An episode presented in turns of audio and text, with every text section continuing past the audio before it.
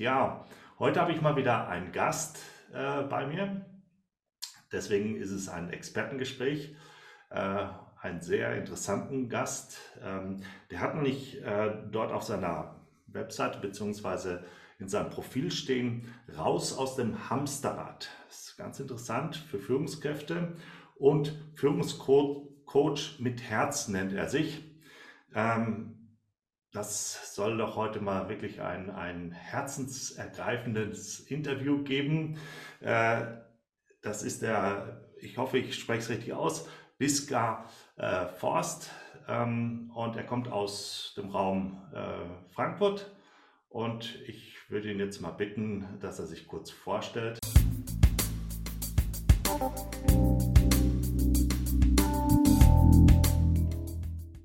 Erstmal vielen Dank für deine Einladung, Christoph. Also mein Name ist Bikash. Bikash. Okay. Bikash und der Nachname ist wie Winter, Frost. Frost. wie, der, oh. wie, wie, der, Schnee, den du vor kurzem gehabt hast bei unserem ja, letzten Gespräch. Alles falsch gemacht, aber gut. Kein Problem. Ist ja, dafür kann man ja miteinander reden, dass man einen Namen auch richtig. Es ist ja nicht immer so selbstverständlich, wie man das ausspricht. Ja, bei, bei mir auch äh, Christoph tun sich die, die, ähm, ja, die Engländer auch ein bisschen schwer mit. Äh, deswegen kürzen sie das häufig ab und sagen dann Chris oder so. ist auch okay, okay. Und Schulte ist auch so ein, ist auch so ein äh, für, für viele so, äh, also im, aus dem englischen Bereich, die da sich schon etwas wehtun. Ja. Ja, oder, ja ähm, wie bist du denn geworden? Äh, wie bist du denn der Mensch geworden, der du heute bist? Weil äh, ich glaube, diesen, äh, diesen Werdegang oder diesen Gang, ähm, Führungscoach mit Herz zu werden, äh, ist, glaube ich, nicht eine Sache, die dir sofort in die Wiege oder vielleicht schon in die Wiege gelegt worden ist, aber das Bewusstsein vielleicht noch gar nicht so, so sofort da war. Erzähl uns doch mal was. Ja, das, das hat natürlich verschiedene Facetten. Also ich war, sagen wir mal, also ich habe, ähm, wenn ich vielleicht einfach mal anfange mit meinem, ich habe BWL studiert. Mhm. Nach dem BWL-Studium habe ich mich selbstständig gemacht. Ich habe so hab angefangen mit Naturwaren, äh, Großhandel, ähm, also Naturkost-Großhandel. Und dann bin ich über verschiedene Stufen, ich habe noch andere Unternehmen aufgemacht, also zum Beispiel einen, einen Softwarevertrieb, einen Softwarevertrieb für, für Architekten. Darüber habe ich, bin ich dann in den ganzen Schulungsbereich hineingewachsen. Ähm, und über diesen Schulungsbereich bin ich, also ich raff das jetzt mal, bin ja. ich dann in, im Schulungsbereich bin ich dann hinterher in den, äh, habe ich mal einen Auftrag bekommen. Das war immer noch ein Auftrag innerhalb der IT. Also ich war sehr stark in der IT tätig, im IT-Service Management ähm, und habe dann ein Projekt bekommen und das war in, in, in der Großbank, ich war, ich war, damals bei der, bei der EZB, ähm, das sollte über drei Monate sein, sind sechs Jahre geworden. So, und das war für mich insofern sehr prägend, weil ich quasi das erste Mal in einem großen Unternehmen über längeren Zeitraum war und gesehen habe, wie sowas tatsächlich funktioniert, auch wie so eine Unternehmenskultur funktioniert, wie, äh, was das mit den Menschen macht, die da arbeiten. Äh, und das war für mich wahnsinnig spannend. Das war für mich echt lehrreich. Und das war, ich habe dann auch begriffen, das ist natürlich nicht spezifisch gewesen nur für das Unternehmen, in dem ich da gearbeitet habe, sondern mh, hm, das hätte auch jedes andere große Unternehmen sein können, die vielleicht eine ähnliche Unternehmenskultur haben. So, also insofern war das für mich sehr prägend und, und dann kommt eine private Seite dazu. Die private Seite ist, dass ich vor über 40 Jahren etwas über 40 Jahren angefangen habe, mich für Meditation zu interessieren. Und dann habe ich nach einem Meditationsweg und nach einem Lehrer gesucht und den habe ich vor 40 Jahren gefunden für mich selber. Und seitdem meditiere ich täglich. Und das hat massiv mein Leben beeinflusst und verändert. Und diese, das heißt, alles, was ich eigentlich gemacht habe in meinem Leben, ist eigentlich aus diesem, sozusagen aus meinem ja, aus meinem inneren Leben, aus diesem, aus diesem spirituellen Leben heraus gewachsen. Das ist so, also die äußeren Dinge sind immer eine Folge davon. Und, und so habe ich, und sagen wir mal, mit diesem Bewusstsein, was dort entstanden ist, habe ich natürlich auch Dinge wahrgenommen, die ich gemacht habe. Also auch diese Arbeit in einem Unternehmen, wo ich dann beobachtet habe, was es mit Menschen macht, wenn man sie nicht wertschätzend behandelt, zum Beispiel. Und da habe ich mir gesagt, der Auftrag war irgendwann abgeschlossen. Und dann habe ich mir gesagt, wenn ich jetzt was mache, dann will ich nur noch was machen, was wirklich auch direkt mit meinem, ja, mit meinem inneren Leben zu tun hat. Also wo Inneres und Äußeres einfach wirklich zusammenkommt. Weil ich möchte Menschen helfen, dass es ihnen gut geht, dass sie, dass sie erfüllt sind mit dem, was sie tun, dass sie selber berührt sind von dem, was sie tun. Und äh, damit sie es gerne machen, denn dann haben sie keinen Stress und dann entwickeln sie sich auch weiter. Das jetzt ganz grob gerafft, mein, äh, mein Werdegang.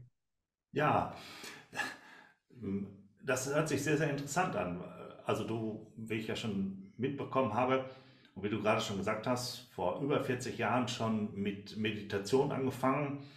Da warst du schon, glaube ich, weit, weit voraus. Äh, also ich äh, persönlich bin da, glaube ich, erst vor zehn Jahren so äh, äh, dass ich mal anfange, mich mit Meditation auseinanderzusetzen und dass ich es in meinem äh, Lebensumfeld mit ja, integriert habe. Ähm, diese, ähm, diesen Bereich, dass ich jeden Tag meditiere, gezielt, kann ich noch nicht sagen. Ich versuche es regelmäßig zu machen, aber diesen Rhythmus jeden Tag zu, hinzubekommen, ähm, ja, muss ich noch dran arbeiten. Aber gut, äh, muss auch jeder, glaube ich, so ein bisschen sehen, äh, wie das ist. Aber du hast von der Kultur gesprochen und du hast gesagt, ähm, du warst bei der großen, großen Bank. Äh, und wie ich schon rausgehört habe, aber ich möchte da nochmal reingehen, äh, war die Kultur wohl nicht so förderlich, oder? Oder wie hast du sie erlebt? Was ist dort passiert? Vielleicht reflektiert das auch mal so den einen oder anderen, der vielleicht in einer ähnlichen Situation ist. Ja, also ich möchte das auch gar nicht an, an diesem Unternehmen ausmachen. Aber, ne, aber das Entscheidende ist, was ich, was, ich, was ich dort erlebt habe und was ich dann auch bewusst über andere Unternehmen gesucht habe, wie das dort ist. Da habe ich einfach festgestellt, dass ein Großteil der Unternehmen immer noch ähm, sehr stark kontrollorientiert ist. Mhm. Und eine, eine kontrollbasierte Kultur die hat einfach einen Effekt auf Menschen. Die hat den Effekt, dass sie, äh, dass man nicht auf Augenhöhe miteinander spricht. Die hat den Effekt, dass wir Hierarchien brauchen.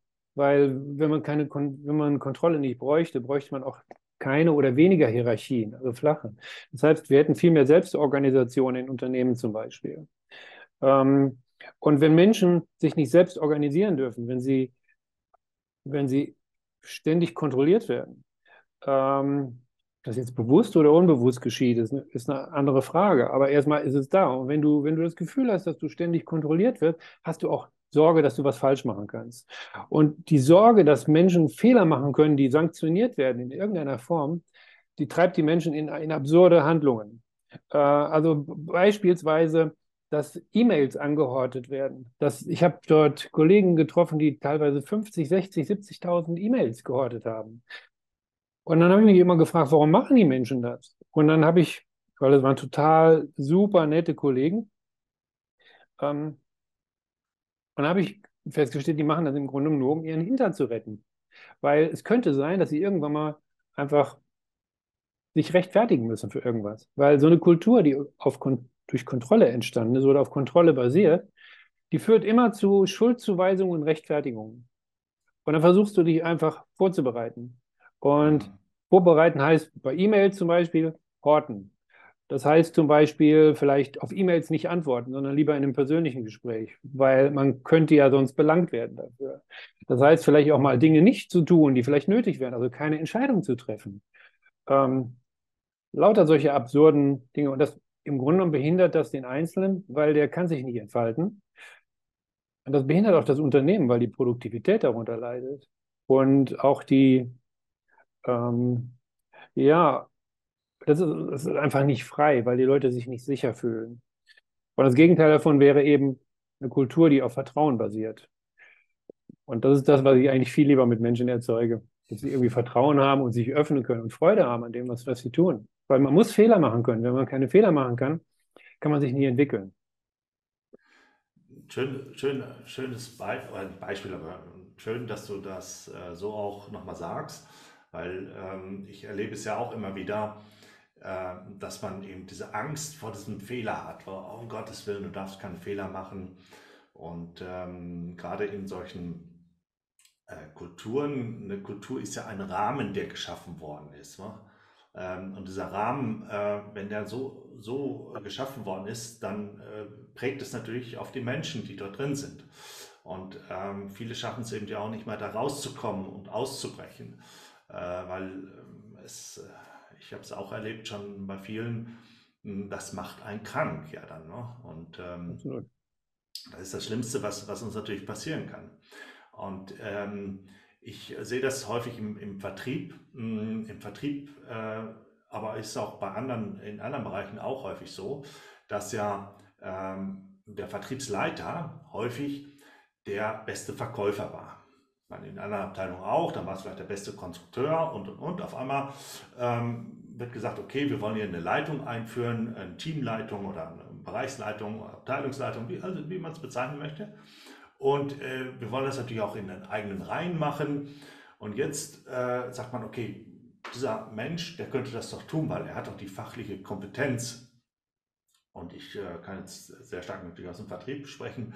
Und häufig äh, stelle ich dann eben fest, ähm, dass die Menschen sich von heute auf morgen verändern auch. Sagen, um Gottes Willen, jetzt äh, muss ich Kontrolle machen, jetzt muss ich äh, meine Mitarbeiter kontrollieren ähm, und auch total überfordert sind und äh, ja, manchmal alleine gelassen werden. Kennst du das auch oder? Absolut. Also ich beschäftige mich ja ganz besonders mit, äh, mit KMUs und den kleinen und Mittelbetrieben. Es ist ja, da, da haben wir ja dieses Phänomen, dass der Unternehmen vielleicht sogar durch eine Einzelperson gegründet worden ist, erstmal. Und auf einmal wächst das Unternehmen. Ähm, dann muss er ja arbeitsteilig arbeiten. Vorher hat er alles selber gemacht. Mhm. Und jetzt wird er arbeitsteilig und muss Sachen abgeben. Und abgeben ist was, was uns Menschen wahnsinnig schwerfällt, weil wir müssen irgendwie loslassen. Und das kennen wir entweder aus dem, aus dem ähm, beruflichen, wenn wir selbstständig sind, oder Eltern kennen das, wenn sie ihre Kinder irgendwann mal loslassen müssen. Also loslassen ist nicht einfach für Menschen. Und dann, so jetzt wächst dieses Unternehmen, dann hat der, dann hat der Geschäftsinhaber, der Geschäftsführer hat ein Problem, weil der der ist in der Regel am Anfang nicht gestartet, weil er loslassen wollte. Die, die wenigsten starten so. Es gibt, also ich habe Geschäftsführer kennengelernt oder Inhaber eines Unternehmens, die, die, die haben dann eine natürliche Gabe, die sind unglaublich. Die sind so, also du, du merkst, die suchen, die suchen nach Leuten, die besser sind als sie, weil sie mhm. abgeben wollen, weil sie, weil sie, weil sie wachsen wollen, weil sie das, das ganze Ding vor, äh, vorwärts bringen wollen. Aber das sind die wenigsten. Und so, jetzt hat der ein Problem. Das, das gleiche Problem entsteht aber auch später für, für Führungskräfte. Das ist genau das, was du beschreibst. Unternehmen wächst, auf einmal äh, wird ja auch ein Unternehmen arbeitsteiliger, weil es plötzlich Abteilungen braucht. Weil du kannst, die können nicht mehr alles auf einmal machen oder alles in einer Hand machen. Also brauchen sie Abteilungen. Und eine Abteilung kriegt in der Regel einen Leiter. Und dann passiert genau das, was du beschreibst. Wer, wer, soll der Leiter werden? Weil KMUs holen sich selten Leiter von außen, was Großunternehmen machen, sondern das heißt, die rekrutieren von innen. Mhm. Und dann suchen sie eben in der Regel die beste Fachkraft und damit verlieren sie meistens eine super Fachkraft und gewinnen in der Regel einen schlechten Manager. Und, und das, ist ein, das ist ein Teufelskreis. Was ist das Problem eigentlich? Das Problem ist, dass der, dass der Mitarbeiter der jetzt befördert wurde, auf einmal was tun soll, was er nicht gelernt hat. Er hat, er hat nicht gelernt zu führen. Manche Leute können das natürlicherweise, dann ist es toll. Die meisten können es aber nicht. Also müssen sie irgendwas tun, wo sie nicht mehr in ihrer Komfortzone sind. Und wenn sie aus ihrer Komfortzone rausgerissen werden, dann fangen sie an, vorsichtig zu werden und werden ängstlich. Und wenn man ängstlich wird, fängt man an zu kontrollieren. Und man lacht dann auch nicht mehr so viel wenn du Führungskräften begegnest auf dem, auf dem Fluren oder sonst irgendwo, die, die, die sich nicht wirklich wohlfühlen in ihrer Haut, die sind nicht frei, die können nicht einfach, die, die, die können nicht einfach die, äh, scherzend rumlaufen, weil sie die Sache nicht leicht und spielerisch nehmen können. Und ähm, das, ist ein, das ist ein Problem, dann natürlich auch fürs Team, weil das Team wird geführt von jemandem, der das eigentlich gar nicht wirklich möchte weil er, die, weil er weiß, dass er die Kapazität momentan nicht hat. Ich sage extra momentan, weil man kann es ja lernen. Ähm, und derjenige selber, die Führungskraft fühlt sich in der Regel auch nicht wohl. Mhm. Das Problem ist nur, dass du in, den- in den meisten Unternehmenskulturen nicht, nicht zurücktreten kannst. Ähm, du wirst A nicht gefördert, wird dann nicht, wird dir nicht geholfen, dass du, dass du deine Kompetenzen erweiterst. Und wenn du dann wirklich merkst, okay, das ist es nicht, dann kannst du in den meisten Unternehmen leider nicht sagen, ich möchte jetzt wieder ins zweite Glied zurücktreten. Ähm, das ist wirklich schwierig. Ähm, es gibt moderne Unternehmen, modern geführte Unternehmen, da geht das. Aber in den meisten Unternehmen geht es nicht. Und wenn du, und wenn du dann sagst, okay, dann gehe ich lieber woanders hin und du möchtest da dich für das zweite Glied bewerben, dann sagst du, aber sie sind ja über, äh, äh, ähm, überqualifiziert. Ja. Und dann bist du plötzlich in so einem Dilemma drin. Und das ist schade, weil das macht Menschen unglücklich und es hindert Kreativität, es hindert Produktivität.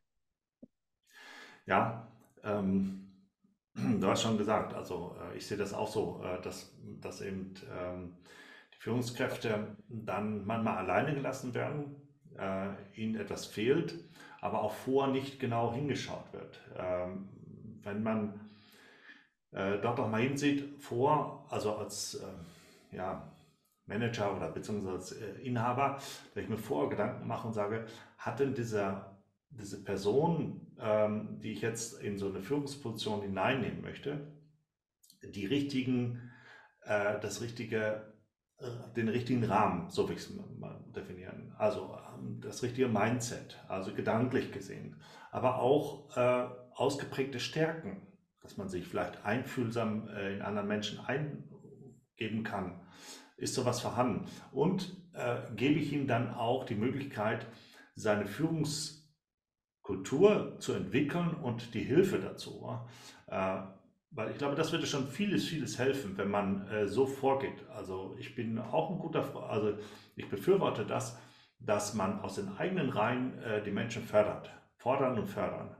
Aber wie, wie du schon sagst, wenn natürlich äh, nur auf, auf Fachlichkeit geschaut wird, in, in Anführungsstrichen technische Fachlichkeit, äh, dann passiert das, was, was du da, glaube ich, sagst, oder? Absolut. Mhm. Und das ist, äh, man kann es ja fördern. Und das ist sogar eigentlich was ganz Tolles, wenn man das fördern würde, weil wir haben zwei, zwei wesentliche Grundbedürfnisse als Menschen. Und diese, und diese, also die Bedürfnisse, die, die, die dazu beitragen, dass wir, dass wir glücklich sind. Und diese Mhm. beiden Bedürfnisse heißen, dass wir uns zugehörig fühlen und dass wir uns autonom fühlen. Das heißt, Zugehörigkeit, das, was- das, das lernen wir schon im Mutterleib, vor unserer Geburt. Wir, das, weil da haben wir ein ganz enges Verhältnis zu jemandem. Und dieses enge Verhältnis, das prägt uns unser Leben lang. Das heißt, wir suchen immer wieder nach Zugehörigkeit als Menschen. Aber wenn man uns, wenn man, wenn wir uns anschauen, wie wir mittlerweile arbeiten, gerade in, in arbeitsteiligen großen Organisationen, dann versuchen wir die Leute eher zu vereinzeln, statt sie in eine Zusammengehörigkeit zu bringen. Ähm, das geht sowohl von der, von der, von der Zusammenarbeit im Team, dass jeder nur einzelne Aufgaben bekommt. Ähm, gibt wenig Backups heute nur noch. Ähm, aus, und auch, ähm, wenn du dir anschaust, wie, wie teilweise Incentives gegeben werden, also in Form von Bezahlungen. Das, ähm, da, werden, da werden Leute einzeln für irgendwas belohnt und das, und das trägt dazu bei, dass man eben nicht mehr zusammen, dass der Fokus nicht auf Zusammenarbeit liegt. Und wir brauchen aber als Mensch diese Zusammengehörigkeit. Das ist der eine Punkt. Die, der andere Punkt ist, ähm, diese, dass wir autonom sind. Das bedeutet, dass wir das Gefühl haben, dass wir uns entwickeln können. Als wir noch nicht geboren waren, da durften wir uns schon entwickeln im Mutterleib. Wir haben die Erfahrung gemacht, dass uns jemand bedingungslos liebt und uns hilft, uns einfach zu entwickeln. Als kleines Kind hat sich das fortgesetzt, so als, als im Babyalter. Und das lässt sukzessive in unserer Kultur dann hinterher nach. Und, und du merkst immer, als Mensch, jeder Mensch fühlt sich immer dann genau wohl, wenn er, wenn er das Gefühl hat, dass er irgendwo zugehört. Und wenn er das Gefühl hat, er darf sich dort entfalten, entwickeln. Mhm. Und dann entsteht Zufriedenheit. So, jetzt ist nur die Frage, wie fördern wir das? Wie kriegen wir das hin? Und diese, jede, jede Kultur wird ja, das ist ja nichts Abstraktes, sondern eine Kultur wird ja geprägt von den Menschen, die da sind und von deren Verhaltensweisen und natürlich auch von deren Denkweisen. Wenn wir das verändern wollen, was ich erlebe häufig ist, dass, dass der Ansatz oft von außen ist, dass wir sagen, ja, da brauchen wir jetzt irgendein Tool oder irgendein, keine Ahnung, ein, ein Tool, einen, irgendeinen anderen Prozess, ähm, vielleicht andere Menschen, was auch immer, eine andere äußere Umgebung, aber wir suchen meistens in äußeren Dingen. Aber es ist immer, dass alle Dinge auf dieser Welt entstehen und wachsen von innen nach außen. Mhm. Das heißt, genauso wir selber. Es ist immer erst das Bewusstsein, also unser, das, was in uns drin ist. Das muss sich verändern und dann entstehen nach außen neue Dinge. Die manifest, dann manifestiert sich sozusagen dieses Bewusstsein. Und das ist das, was wir einfach oft überhaupt nicht berücksichtigen. Wir versuchen nur im Äußeren. Und das ist so wie, als würdest du immer ein Pflaster irgendwo draufkleben, aber, aber, das, aber die, die Ursache für deine Schmerzen, ähm, die, werden, die werden nie wirklich behandelt. So, und deshalb arbeite ich eben mit Herz. Weil es geht nicht nur darum, dass ich versuche, mein Herz einzubringen, sondern ich versuche, das Herz meiner, meiner, meiner, meiner Coaches zu, äh, zu berühren.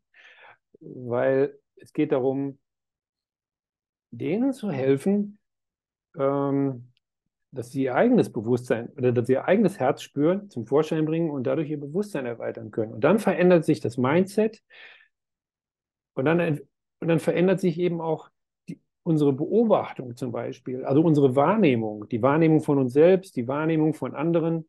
Ähm, und dann verändert sich auch eine Unternehmenskultur, ganz klar. Ja, da, da sagst also da hast du jetzt ganz, ganz viele Sachen natürlich reingebracht. Ähm, äh, da kann ich dir vollkommen recht geben. Ich sehe es ja auch so, ist auch meine, meine Ansatz zu sagen, wir müssen auf die Menschen achten.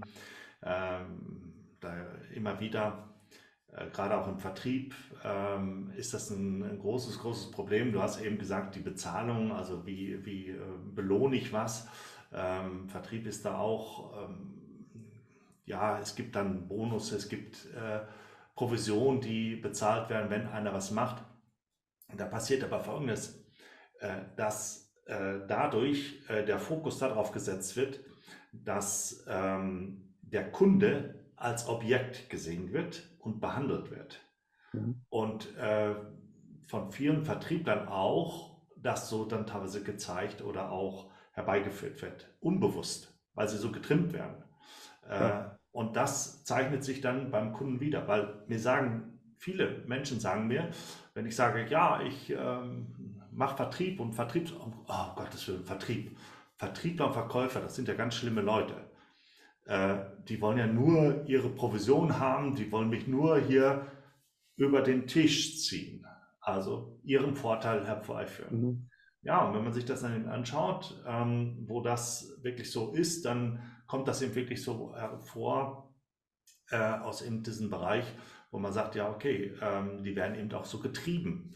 Und das ist, äh, ist natürlich äh, nicht gut. Und da passiert auch gerade ein großer Wandel, weil viele Kunden oder Interessenten oder diejenigen, die als Kunden objektmäßig betrachtet werden, wehren sich dagegen. Ich frage, weil du hast ja gesagt, du willst das Herz nach vorne bringen und du arbeitest mit dem Herzen, nicht mit deinem Herzen unbedingt, wobei ich meine, du bringst erstmal dein Herz, dein offenes Herz hinein, um so einen Raum aufzumachen, damit der andere eben auch das merkt, weil wir äh, reflektieren ja darüber sehr, sehr stark.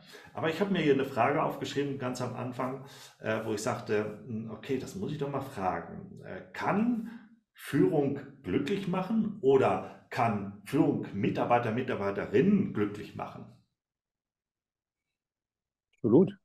Wenn die, wenn die ähm, also wenn du fragst, kann Führung glücklich machen, bedeutet das ja, kann es die Führungskraft glücklich machen. Ja, ja. ja. Ähm, da würde ich sagen, jede Arbeit kann grundsätzlich glücklich machen. Die Frage ist, identifiziere ich mich damit? Ähm, und mache ich das gerne, was ich da tue. Wenn ich etwas gerne tue, kann ich mich damit identifizieren und dann gehe ich auch da rein und fange an zu wachsen. Und dann entwickle ich mich und dann entdecke ich da neue Dinge, dann entdecke ich neue Möglichkeiten, ich entdecke auch neue Fähigkeiten in mir. Und das macht mich hundertprozentig glücklich. Aber wenn ich nicht, wenn ich nicht, äh, wenn ich da keine Freude dran habe an dem, was ich tue, Warum auch immer erstmal, das ist erstmal sekundär. Dann habe ich, dann, dann werde ich niemals glücklich mit dem, was ich habe. Dann empfinde ich das, weil ja auch nur immer, in der Regel, das ist ja auch mit einer hohen Belastung äh, verbunden. Zumindest ist es zeitweise. Ähm, und dann empfinde ich das automatisch als stressig. Wenn du, wenn du eine Arbeit super gerne machst, dann empfindest du das nicht als Stress. Das ist eine, du weißt, das ist eine höhere Arbeitslast, das ist ein Druck vielleicht momentan da, aber der, der stresst dich nicht sondern du, du ziehst vielleicht sogar Energie daraus. So. Das gilt aber für jede Arbeit, egal ob das jetzt eine Führungsarbeit oder sonst was ist. Das ist der eine Part. Die, die, die Frage ist ja, was macht das mit den Mitarbeitern? Ja. Ähm, so. Kann glückliche Führung glückliche Mitarbeiter erzeugen? Absolut, weil eine, eine, jemand, der als Führungskraft richtig gut ist und der der hat Empathie für seine Mitarbeiter. Du kannst, egal ob wir über Kunden sprechen, weil wir jetzt über das Vertriebsthema reingekommen sind, oder ob es um die, äh, die, die Mitarbeiterbeziehungen geht. Es sind ja immer Beziehungen und Beziehungen zwischen Menschen. Und Beziehungen basieren immer auf Vertrauen. Und Vertrauen entsteht nicht mental. Vertrauen entsteht durch ein Gefühl. Das ist ein, und dieses Gefühl kommt über das Herz zustande. Ähm, und wenn wir uns, und deshalb ist für mich zum Beispiel das Thema Achtsamkeit und Meditation auch in der, in der Führungskultur so unglaublich wichtig. Weil was ich lerne als, als, als Mensch und damit na, natürlich auch als Führungskraft, ich lerne meine Empathie zu stärken. Und wenn, mein, wenn meine Empathie stärker wird, dann kann ich natürlich mich ganz anders hineinfühlen in meine Mitarbeiter zum Beispiel und kann spüren, was eigentlich deren Bedürfnisse sind.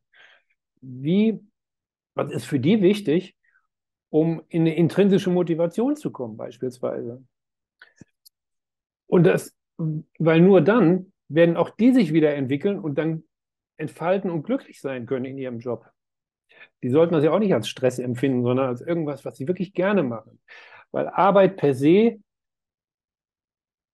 nirgendwo steht, dass wir alle arbeiten müssen. Das ist ein menschengemachtes Prinzip. Das ist ein Spielfeld sozusagen, was wir uns entwickelt haben, um als Mensch Fortschritt zu machen. Weil ich glaube, es geht nicht darum, am Ende des Lebens sagen zu können, ich habe so und so viel gearbeitet, ich habe so und so viel Geld damit erwirtschaftet. Es geht darum, aus meiner Sicht, was habe ich als Mensch erreicht? Was, wo habe ich mich entwickelt? Wo, ich, wo bin ich gewachsen? Was habe ich vielleicht für andere gemacht? Wie habe ich anderen geholfen, sich entwickeln zu können? Und, ob, und in allem, was ich im Leben mache, das sind Spielfelder, wo ich meine Fähigkeiten entwickeln kann. Und das Business ist genauso ein, eines dieser Spielfelder. Das haben wir uns halt so gegeben in unserer Kultur oder in unserer Gesellschaft. Könnte auch ganz anders sein, aber es ist jetzt halt so. Das will ich auch nicht beklagen. Es ist einfach nur so. Und diese, und ich finde, es geht darum, irgendwie diese, diese, diese, Spiel, diese Spiele gut zu spielen und darin, äh, und darin zu wachsen. Und wenn wir, wenn wir uns dann dort entwickeln, dann macht uns das auch glücklich, weil das ist das, was, was wir eigentlich spüren, wozu wir als Mensch da sind. Ja. Und das kann, das kann im Grunde jeder erreichen. Und über Achtsamkeit und Meditation erreiche ich eben dieses Bewusstsein, dass ich andere Leute anders wahrnehme, dass ich sie, ähm, dass ich deren Bedürfnisse erkenne, dass ich empathischer bin. Das gilt auch in Bezug auf Kunden zum Beispiel. Ich werde einen Kunden nicht pushen, wenn ich, wenn ich, wenn ich, wenn ich ihn spüren kann. Weil dann ist er, weil spüren tust du nur auf Augenhöhe sozusagen. Das ist dann ein Teil von dir. Und dann ist es nicht einfach eine, eine Geldquelle, eine potenzielle Geldquelle, die da sein könnte. Ähm, also insofern, natürlich, kann, jeder kann dort drin glücklich sein in seiner Aufgabe, egal was es ist. Ja, ich hätte noch eine Frage und zwar, ähm, du bist ja bei LinkedIn äh, sehr aktiv, wie ich sehe, und auch, glaube ich, auf anderen Portalen. Äh, was bietest du denn an äh, als Service und wie kann man dich am besten erreichen?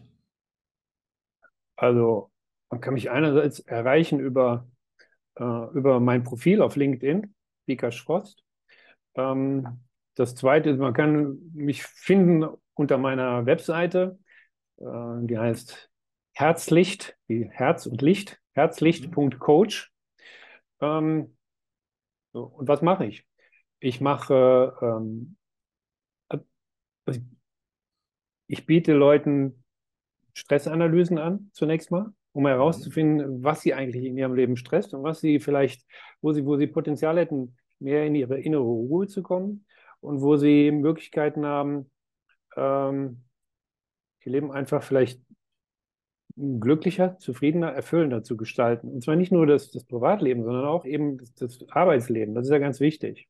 Also ich gehe dann verschiedene Situationen mit ihnen durch. Ähm, angefangen von dem, warum wir eigentlich Sachen machen, was eigentlich unsere Vision ist für uns selber oder auch für das Unternehmen, wenn wir Unternehmer sind.